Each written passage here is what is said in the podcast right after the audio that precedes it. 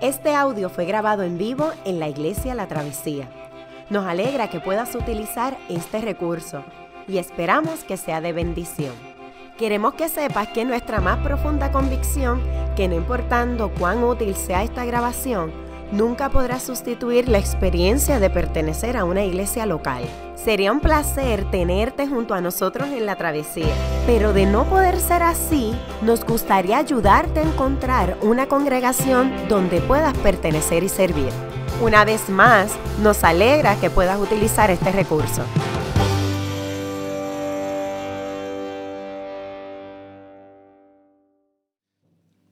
La lectura se encuentra en Isaías capítulo 11, versos del 1 al 10. Del tronco de Isaí brotará un retoño, un vástago nacerá de sus raíces. El Espíritu del Señor reposará sobre él, espíritu de sabiduría y de entendimiento, espíritu de consejo y de poder, espíritu de conocimiento y de temor del Señor. Él se deleitará en el temor del Señor no juzgará según las apariencias, no decidirá por lo que oiga decir, sino que juzgará con justicia a los desvalidos y dará un fallo justo en favor de los pobres de la tierra. Destruirá la tierra con la vara de su boca, matará al malvado con el aliento de sus labios. La justicia será el cinto de sus lomos y la fidelidad el ceñidor de su cintura.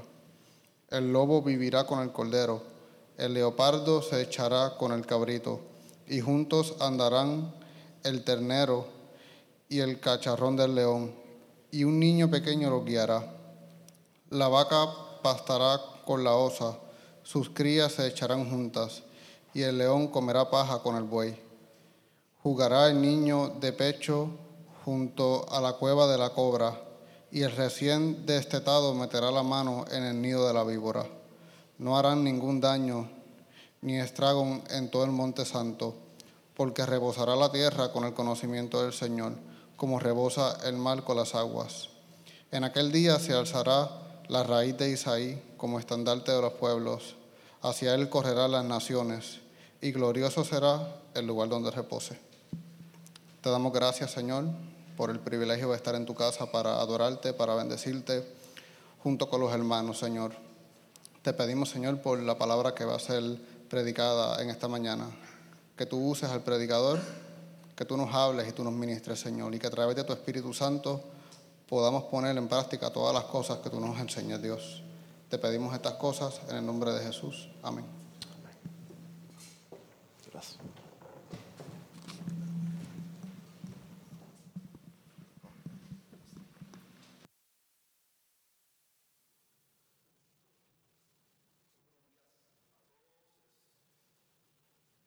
Un gran, ahora sí, es un privilegio poder estar aquí y compartir la palabra del Señor.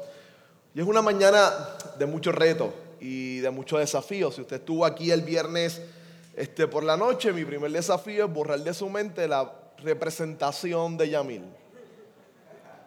Y que se dé cuenta que lo hizo muy bien, que lo hizo muy bien.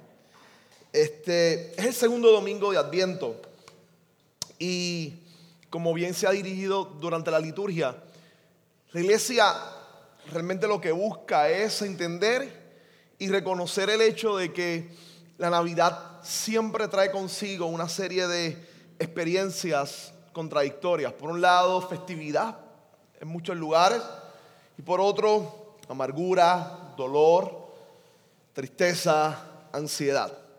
Y frente a ello, hoy entonces nos encontramos con una situación bien similar y el anuncio o un anuncio de esperanza, porque en última instancia, como veremos, es exactamente eso lo que promete el adviento. Nos promete la idea de no cansarnos, nos promete o nos brinda la idea de, de no agotarnos en medio del dolor y del sufrimiento de esta vida, de este lado de la eternidad, sino que nos impulsa y nos inspira de alguna manera a mirar hacia el frente, a buscar esperanza, a creer en que el Señor que murió y resucitó por nosotros cumplirá su gran promesa de transformar todas las cosas para gloria de su nombre. Por eso el tema trabajando exactamente Isaías hoy es el anuncio de la llegada del rey justo.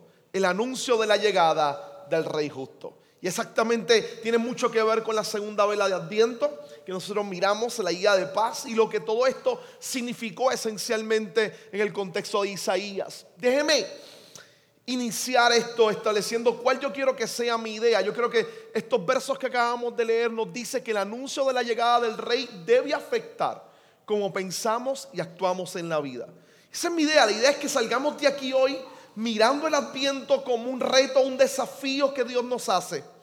Y que este anuncio no solamente informa, no solamente inspira, sino que debe afectar todas las áreas de nuestra vida de manera tal que nos haga cambiar por medio de la reflexión de la palabra la forma en que vivimos, la forma en que pensamos, la forma en que actuamos.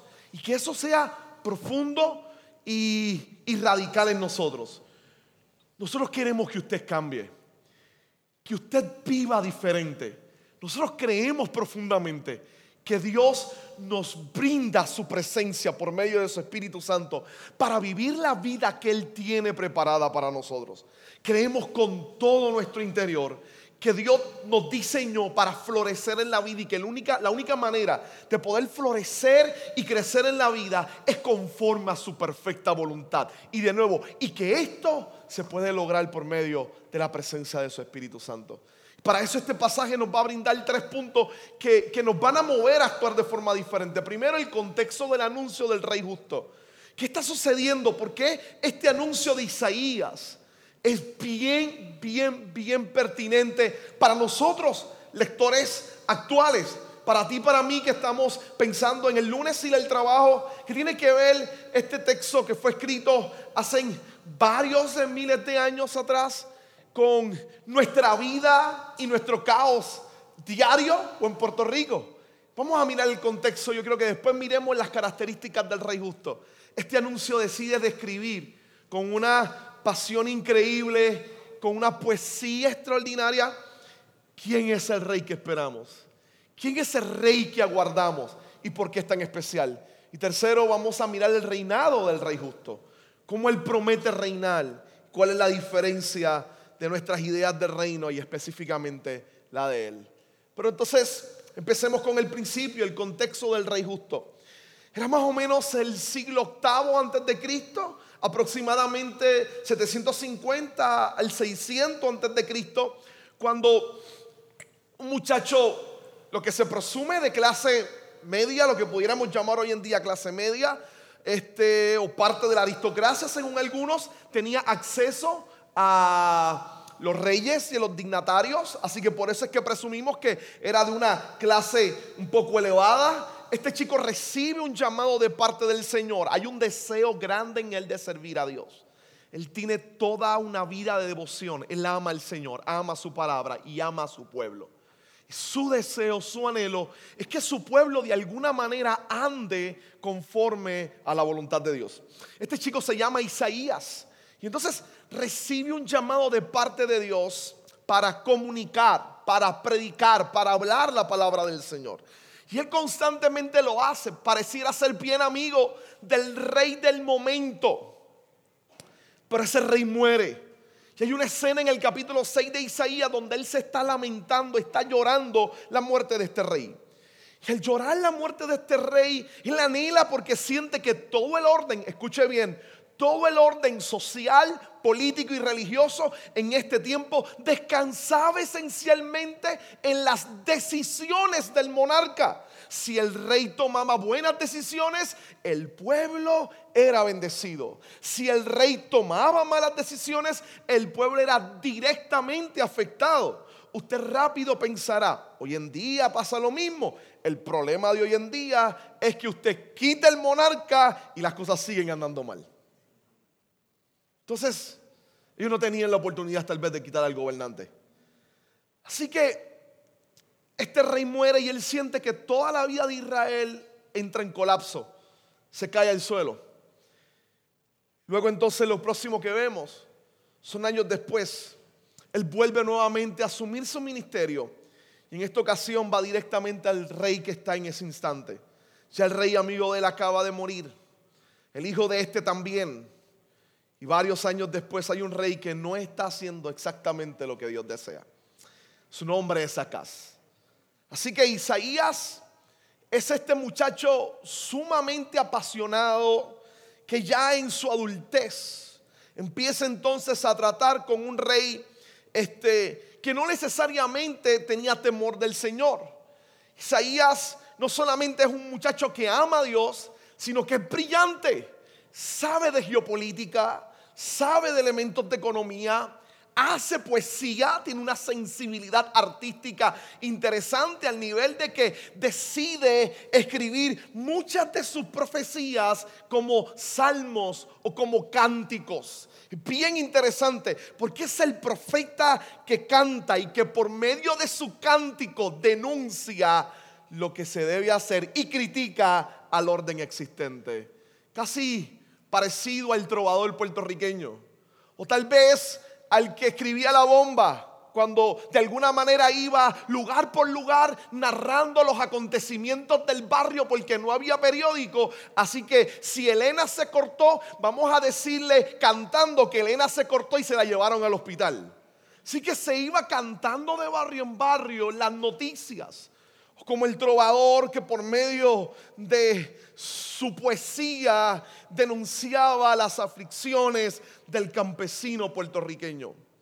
Ese es él, es Isaías, es este profeta que decide trovar, que decide cantar, que decide anunciar. Esa sensibilidad es bien particular, porque es el primero de alguna manera que empieza a hacer en poesía lo que va a profetizar o lo que va a predicar. Él se enfrenta ya en su adulteza, un individuo que no necesariamente tiene esta intencionalidad de servir a Dios, su nombre es Acaz. Y Acaz en el momento más climático de su reino tiene un gran problema. Hay un imperio en la zona que está deseoso de entrar y de dominar toda la zona del Medio Oriente. Su nombre es Asiria, con A, Asiria. Y este imperio desea acabarlo todo. Así que los países en el Medio Oriente deciden unirse, hacer una confederación. Y entonces está Siria sin A, quien decide unirse a Israel, al reino del norte. Dice, vamos a unirnos para enfrentarnos a esta gente. Y consulta con Acaz y le dice, únete a nosotros para poder enfrentarlo. Acaz se resiste. Acaz no quiere juntarse a ellos. Así que estos dos reyes deciden hacerle la guerra o pelear contra Acaz. Y tiene una primera invasión. No logran hacer nada. Pero los espías de Acaz están infiltrados en Israel, en el reino del norte. Y vienen con noticias y le dicen en los últimos días hay una movilización increíble del ejército. Casi como los corresponsales de guerra o como CNN anunciándonos a cada rato que el líder de Corea estaba haciendo prácticas de guerra. Hay la idea de, los, de estos corresponsales que descendían después de tiempo y le decían, el ejército de Siria, de Israel se está moviendo. Algo Siria e Israel tienen. Y acá se está preocupado. Se encuentra cerca de las fuentes. Este, está pensando en lo que esto significa. E Isaías se le aparece. Interesante porque decide ir con su hijo. Y esta es una de las cosas más interesantes de este profeta. Es que los nombres de sus hijos no eran necesariamente nombres sacados de calendario como el de muchos de nuestros abuelos, que dependiendo cuál fuera el santo, así se llamaban. Buscaban el calendario, el santo, y así se llama, y usted tiene esos nombres vergonzosamente difíciles de pronunciar. O como los nombres modernos, donde simplemente ponen la mitad del nombre del papá con la mitad del nombre de la mamá, aunque no pegue, pero se lo ponen al nene o a la nena. Y después tú les escuchas y por qué la llamaron así. Y sabes por qué es cuando conoces al papá. El nombre de él es, esos nombres serían lindos alrededor de esencialmente del hijo de Isaías. Él se acerca donde el rey Acaz con su hijo que se llama Sear Yasub, que significa un remanente volverá. La idea era que él se acercaba con su nene a hablar con el rey. Y todo el mundo, qué lindo muchacho, qué vigoroso, qué fuerte, ¿cómo se llama?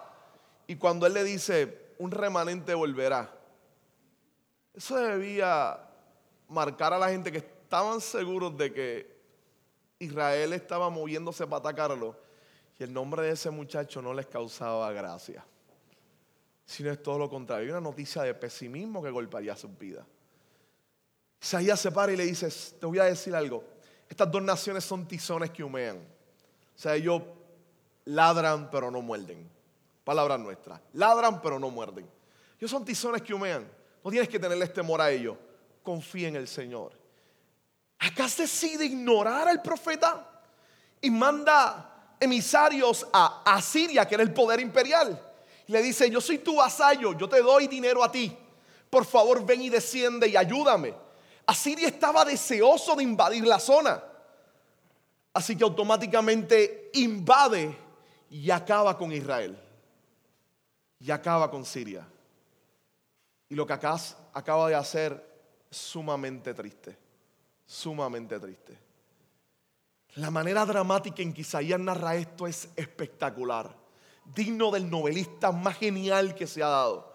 Miren cómo juega por un instante con las imágenes de bosques y de vientos para explicar lo que acaba de suceder. Lo primero que dice es en Isaías 7:2, mire esto.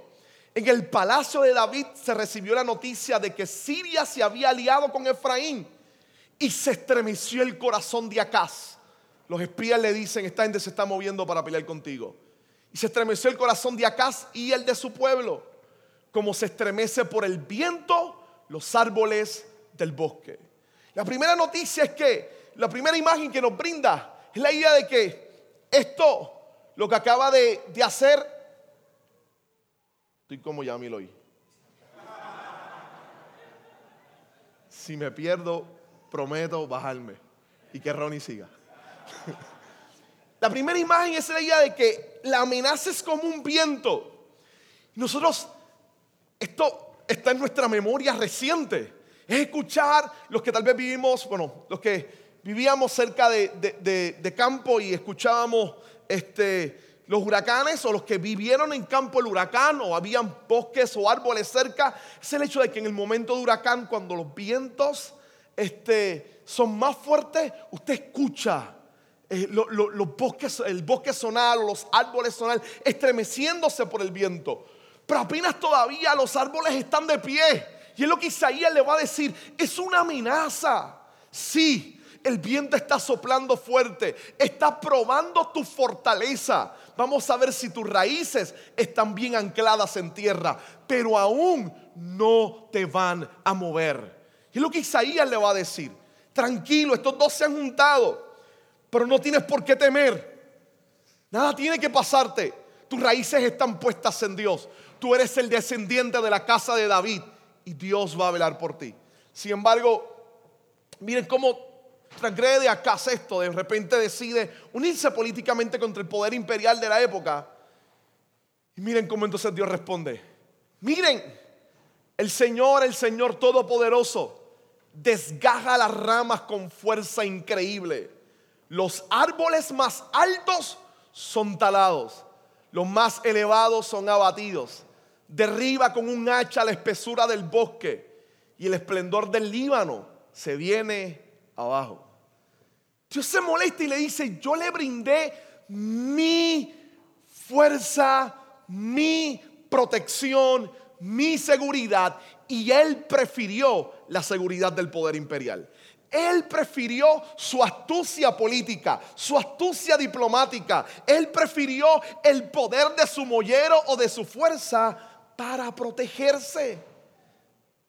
Y acaba de renunciar a mí, olvidarme a mí que soy Dios, que lo coloqué en ese lugar y que los he cuidado, saben que los poderes imperiales los van a acabar y van a talarlos. La imagen entonces ya es totalmente triste. La de un campo donde todos sus árboles han sido completamente talados. Es la imagen de un lugar sin espesura, sin verdor, sin fragancia, sin belleza. con una imagen totalmente triste. Y en medio de ese anuncio de lo que va a sucederle, entonces entra el capítulo 11.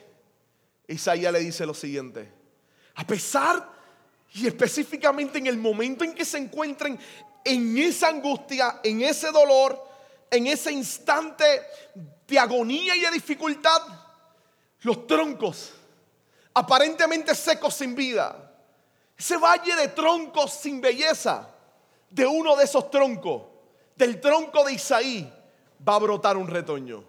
Un vástago nacerá de sus raíces. La imagen de nuevo continúa siendo espectacular en cómo va desarrollando la, el drama.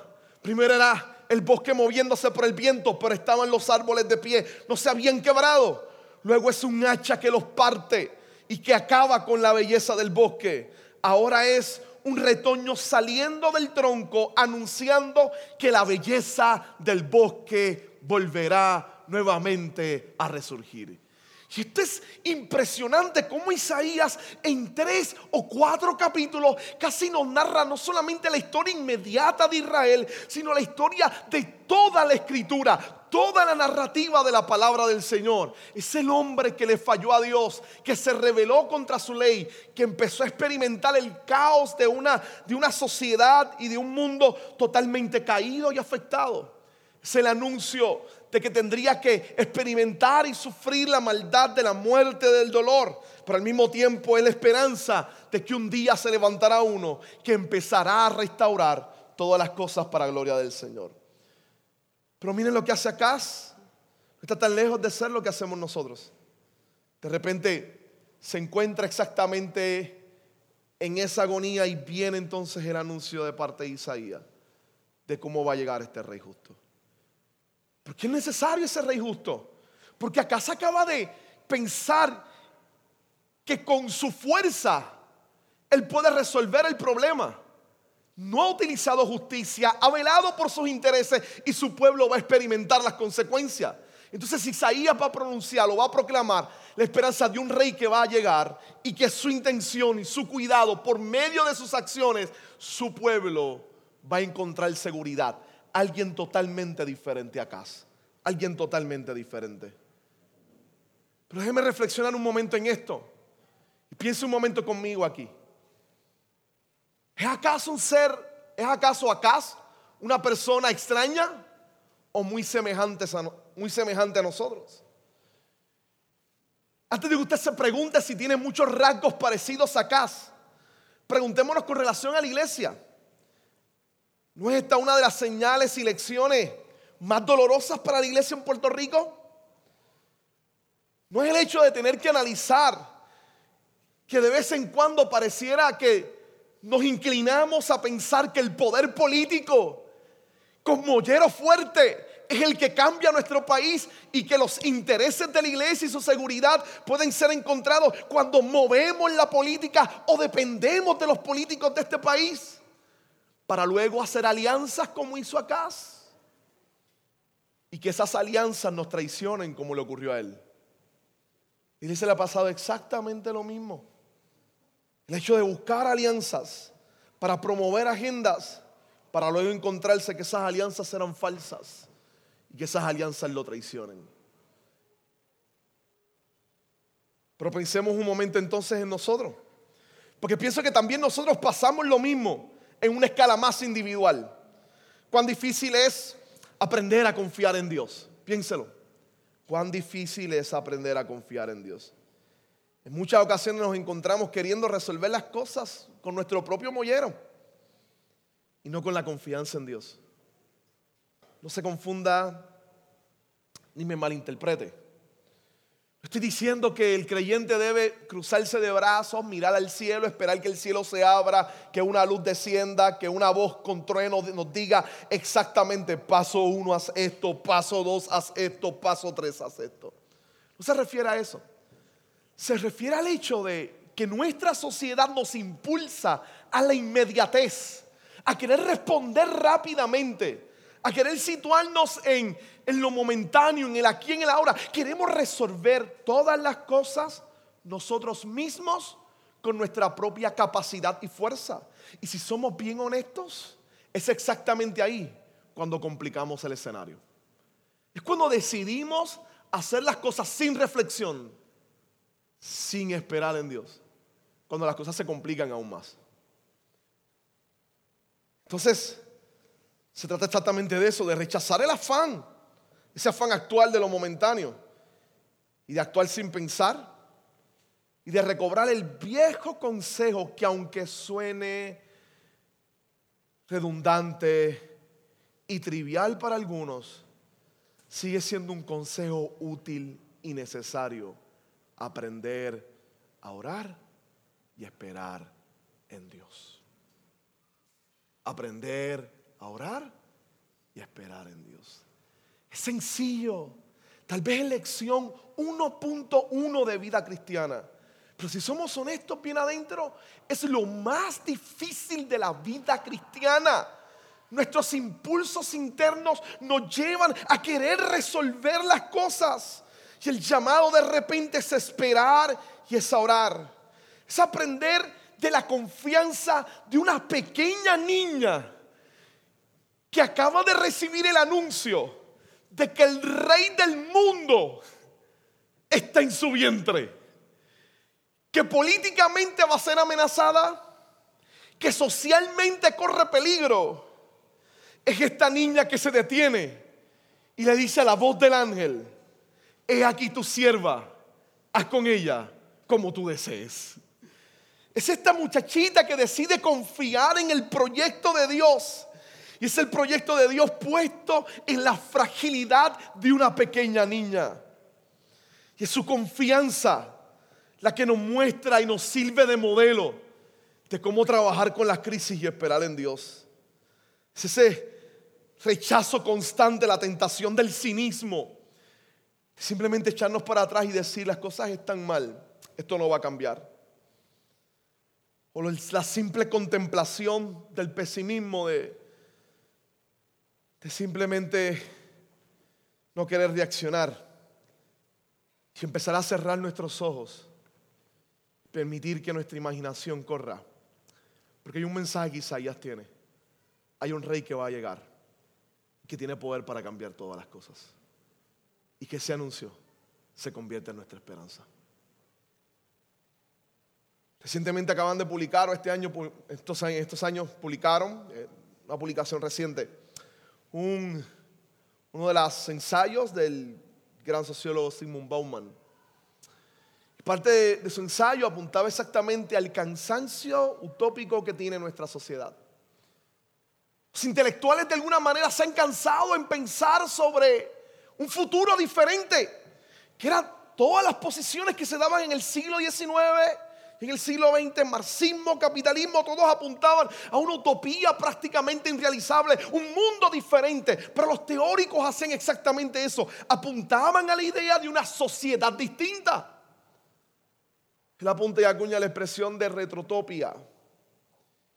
Este académico, en uno de sus últimos ensayos que los publican póstumes después de morir, él apunta y dice, hay una fascinación ahora con nosotros con el pasado peligrosa, porque de alguna manera hay un cansancio con pensar el futuro.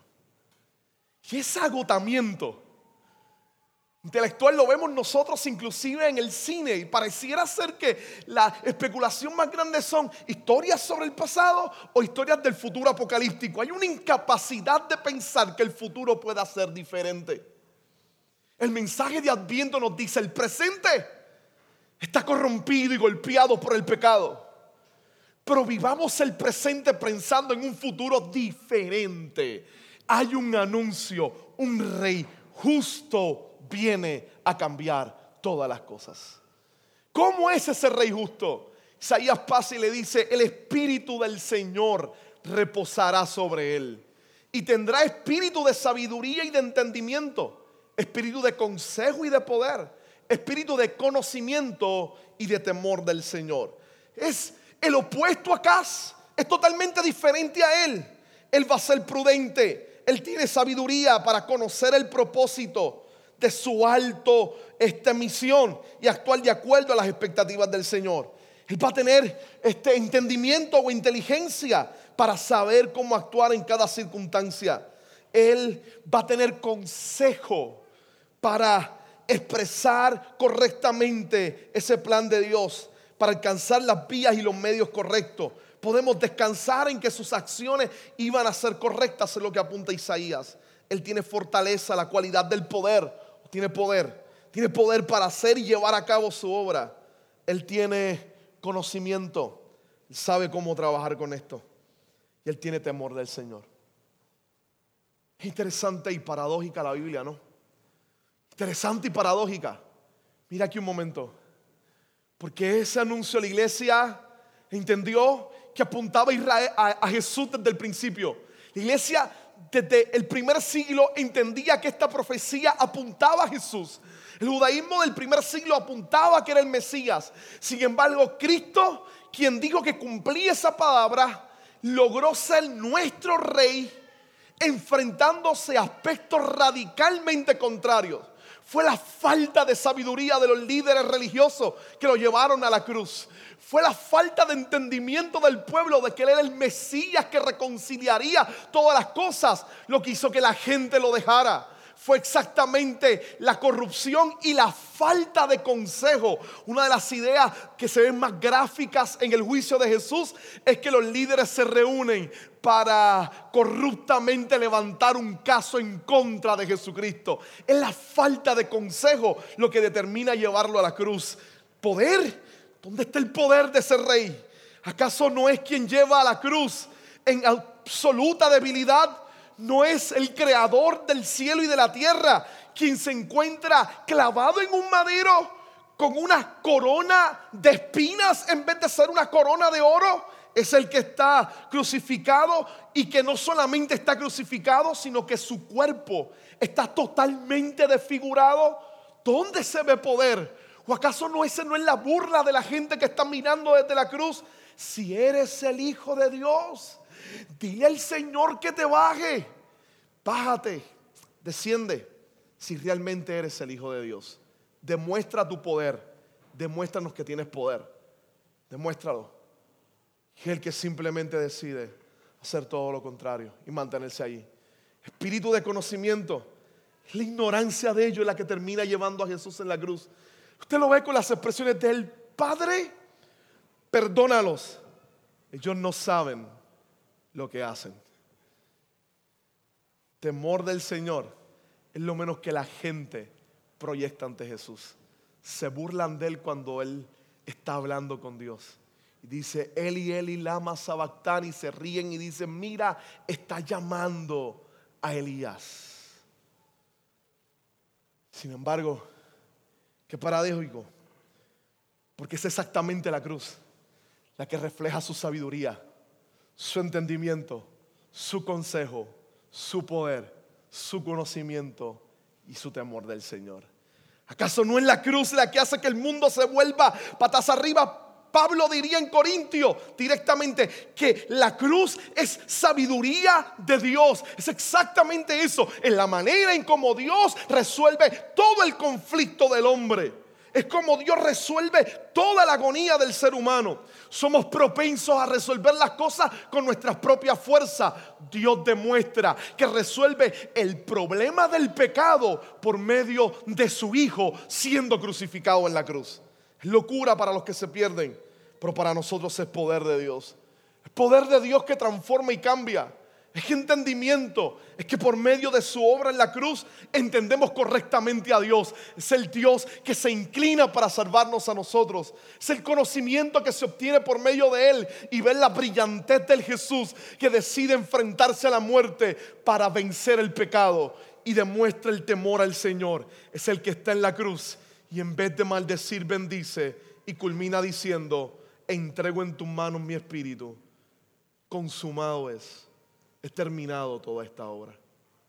Ahora, interesante, porque lo que pareciera ser totalmente contradictorio, allí se encuentra la grandeza y el poder de lo que está sucediendo.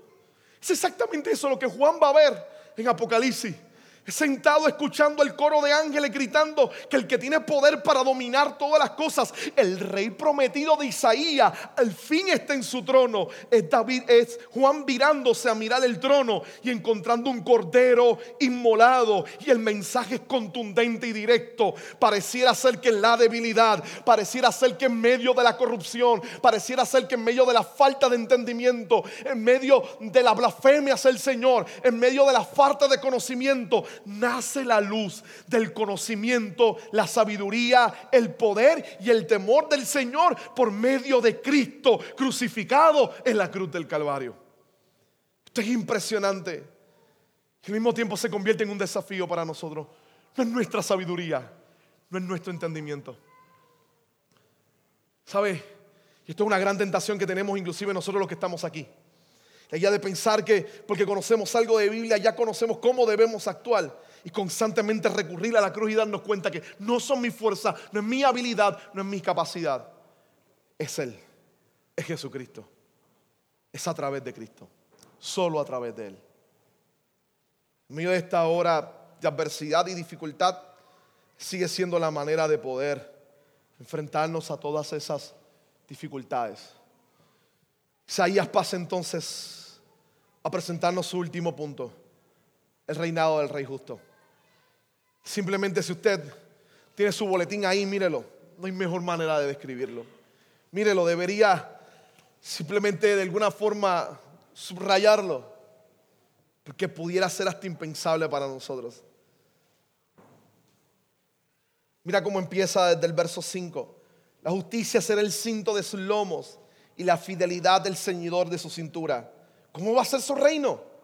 El lobo vivirá con el cordero, el leopardo se echará con el cabrito, y juntos andarán el ternero y el cachorro de león, y un niño pequeño lo guiará. La vaca pastará con la osa, sus crías se echarán juntas, y el león comerá paja como el buey. ¿Jugará el niño de pecho junto a la cueva de la cobra? Jugará el niño de pecho junto a la cueva de la cobra y recién destetado meterá la mano en el nido de la víbora. Pero el niño no es el hijo de Eva, no es el que tendría enemistad con la serpiente, que una vez vencida la serpiente, el orden completamente será diferente. No hará ningún daño ni estrago en todo mi monte santo, porque rebosará la tierra con el conocimiento del Señor como rebosa el mar con las aguas. Está apuntando a un mundo sin conflicto, sin violencia, un mundo de absoluta paz. Tal vez puede ser extraño para nosotros, son imágenes que representaban y evocaba la época, una comunidad agraria que esencialmente trabajaba este, con animales domésticos y que tenía que velar y cuidarlos de las fieras del campo del desierto, para ellos este era el, mensaje y la imagen de paz y de ausencia de conflicto.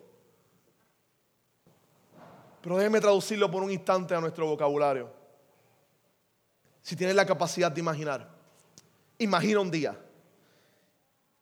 Imagina, imagina un día donde no van a haber madres llorando por la muerte de sus hijos. Imagina un día donde no hayan pobres en la tierra, donde no hayan más niños sufriendo hambre, donde no exista el tráfico humano.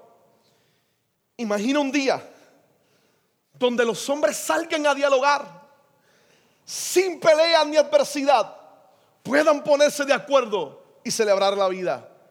Imagina un día donde no haya noticia de una mujer maltratada o que han matado. Imagina un día donde no exista división de clase ni de raza, donde no existan las fronteras. Imagina un día donde nadie llame a otro inmigrante. Imagina un día donde nadie decida abusar de otro. Esta va a ser espectacular. Imagina un día donde en la carretera se den pasos unos a otros. Donde la gente tenga paciencia. Donde no haya prisa. Imagina un día donde los cementerios del mundo entero se cierren. donde las funerarias no sean más un negocio, donde no haya muerte. Imagina un día donde no haya necesidad de estructuras políticas, porque el rey de los reyes será el que dirija toda la tierra. Imagina un día donde no existan enfermedades, donde no existan discapacidades inclusive. Imagina un día donde todo sea totalmente bello, diferente, hermoso, donde no exista depresión, donde no haya cáncer, donde no exista el SIDA. Imagina un día donde los soldados de las naciones rindan sus ametralladoras y sus tanques y conviertan los tanques en chorrera para que los niños jueguen en el patio. Tomen sus armas y las conviertan en pequeños carros y juguetes para que los niños jueguen. Piensa un día donde ellos se conviertan en los que brinden paz y alegría al mundo entero. Piensa un día donde la humanidad al fin pueda vivir sin miedo y sin agonía. ¿Puedes imaginar? Se hace difícil, ¿verdad? El pesimismo actual nos lleva directamente a decir eso utópica, esa utopía irrealizable, ese absurdo que no se puede ver. Isaías nos reita hoy a decir, esto va a suceder y ese día va a llegar. Y entonces el anuncio es cómo vamos a vivir desde ahora hasta ese día. ¿Cómo nos preparamos donde no hay guerra y conflicto? ¿Cómo desde ahora podemos con una expectativa correcta vivir ese día? No dejarnos caer por el dolor. Aquellos que este año, todos aquellos que este año experimentamos la muerte de un ser querido. Mi abuela falleció. Todos aquellos que, que estos días van a ser difíciles para nosotros, no dejarnos caer porque un día los muertos en Cristo resucitarán. Un día la muerte será vencida. Un día todas las cosas serán diferentes. Ahora, esa esperanza del futuro debe marcar la manera en que vivimos. ¿Cómo vamos a vivir ahora? ¿Cómo usted va a vivir en este presente? ¿Cómo usted va a actuar en este instante? Déjeme cerrar con este individuo.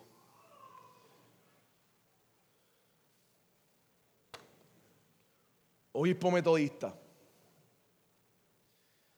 líder del movimiento metodista en Argentina, pastor, teólogo, poeta. Como líder de las iglesias metodistas en Argentina, en la dictadura de Pinochet, gente estaba saliendo de Chile corriendo y pidiendo asilo, asilo a Argentina. Argentina estaba tratando de sacar a estas personas que estaban entrando como inmigrantes a Argentina. Federico Pagura decidió tomar a todos sus pastores y servir de ayuda para esconder a estas personas y ayudarles, sostenerles. Las autoridades chilenas se infiltraron en Argentina y le pusieron una bomba a su casa, la cual estalló minutos después del salir con su esposa y sus tres niñas, creo, dos niños, y sus familiares, y salir de la casa. Su casa destruida completa. Los pastores llamando pensando que había muerto. Pagura se sienta y antes de, hablar, de escribe un poema. Porque él entró en el mundo y en la historia. Porque él creó el silencio y la agonía. Porque él llenó la tierra de su gloria. Porque fue luz en nuestra noche fría. Porque nació en un pesebre oscuro. Porque vivió sembrando amor y vida porque partió los corazones duros y levantó las almas abatidas. Por eso es que hoy tenemos esperanza. Por eso es que hoy luchamos con porfía. Por eso es que hoy miramos con confianza el porvenir en esta tierra mía. Porque atacó a ambiciosos mercaderes y denunció maldad e hipocresía. Porque exaltó a los niños, las mujeres y rechazó a los que de orgullo ardían. Porque Él cargó la cruz de nuestras penas y saboreó la hiel de nuestros males porque aceptó sufrir nuestra condena y así morir por todos los mortales. Porque una aurora dio su gran victoria sobre la muerte, el miedo y la mentira. Ya nada puede detener su historia, ni de su reino eterno la venida. Si yo no voy a temer y tampoco voy a odiar, yo decido amar. Así podemos esperar el presente el futuro. Mi esposa me dio la lección más grande de mi vida esta semana. Yo estaba molesto. Se había convertido a Yamil, yo tengo un vecino que después del huracán un tubo se le rompió y es el tubo de su lavadora. Y queda exactamente atrás de mi marquesina. Cada vez que lavan ropa, el agua cae en mi marquesina. Mi marquesina está totalmente negra ya de, y el olor es bastante fuerte y los mosquitos increíbles. Yo tengo un nene pequeño, así que me preocupa. Me acerqué después del huracán y le dije, hey vecina, se le rompió el tubo, este, podemos hacer algo, si quiere yo le ayudo. Ah, no sabía, déjeme decírselo a, a mi esposo, a mi marido, a ver qué hace. De eso fueron hace seis meses. Seis meses. Y lavan ropa cinco veces al día, todos los días. A las 12 de la medianoche, a la una de la mañana, a las 6 de la mañana, a las 8 al mediodía, no sé, tal vez le está lavando ropa al barrio entero. Yo varias veces ya iba, hey, la agua sigue bajando, hey, la agua sigue bajando, como en tres ocasiones. Un día le dije a mi esposa, me cansé. Voy a ir a la policía, voy a montar una querella y voy a ir a calidad ambiental. Porque yo estoy cansado de estar gritándole y diciéndole a ella que haga eso. Y mi esposa, pues, pues vamos a ir a la querella. Un día llego está el agua cayendo exactamente ahí. Y toda mi marquesina negra. Yo dije, hoy voy a ir a, donde la policía. Y Rosy me mira y me dice, no, voy a comprar el, el, el tubo. Búscate una escalera para que se lo ponga. y que conocer a mi esposa. Luego me mira y me dice, y si no lo haces tú, yo busco quien lo haga.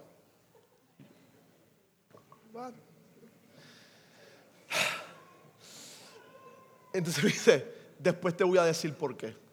Nos bajamos, nada, sucede eso. Estoy totalmente molesto, yo quiero denunciarlo, yo quiero hacer valer mis derechos. Le digo, ya vamos a hacerlo. Voy a ir a la policía y ya me dice, no, Vamos a hacer lo que te dije. Le pregunto, ¿por qué? Me dice, porque, mi, porque la esposa de mi pastor y mis pastores en República Dominicana me enseñaron que ese es el Evangelio. Me dice, ella me cuenta una historia de su pastor, de su pastor y pastora, y me cuenta una historia donde tuvieron un gran problema con un vecino similar, y ella en vez de denunciar decidió colaborar, y que esa lección hizo que la persona empezara a ir a la iglesia y se abriera el Señor.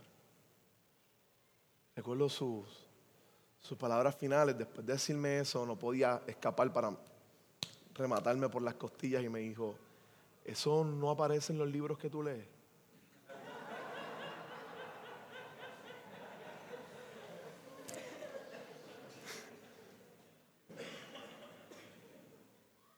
Nosotros podemos, como iglesia, empoderada, por el Espíritu y experimentando ya las bendiciones del futuro, ser agentes de paz que vivan y proclamen al mundo este reino.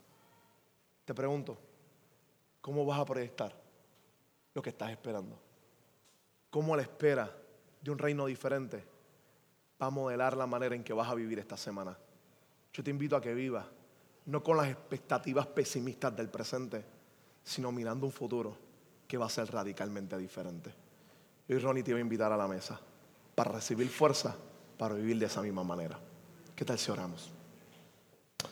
Señor, gracias por esta oportunidad. Gracias por el privilegio de estar aquí y de estar frente a tu palabra. Te pido que bendiga nuestras vidas y que nos ayudes a continuar hacia adelante. Todavía tenemos esperanza que aguardamos con pasión y paciencia la llegada de Jesús. Mientras tanto, permítenos vivir a la altura de tu reino, conforme a tu perfecta voluntad. Ser agentes de paz en medio de un mundo en caos. A no dejarnos por el pesimismo rampante, sino a reconocer que aun a pesar de la aflicción presente, hay un Dios que promete un futuro diferente. Ayúdanos a vivir ese, ese futuro ahora. mientras que exiliados vivimos en esperanza, recordando y cantando que un día tú regresarás a cambiar todas las cosas. Por eso es que tenemos esperanza. Gracias Señor en el nombre de Jesús. Amén.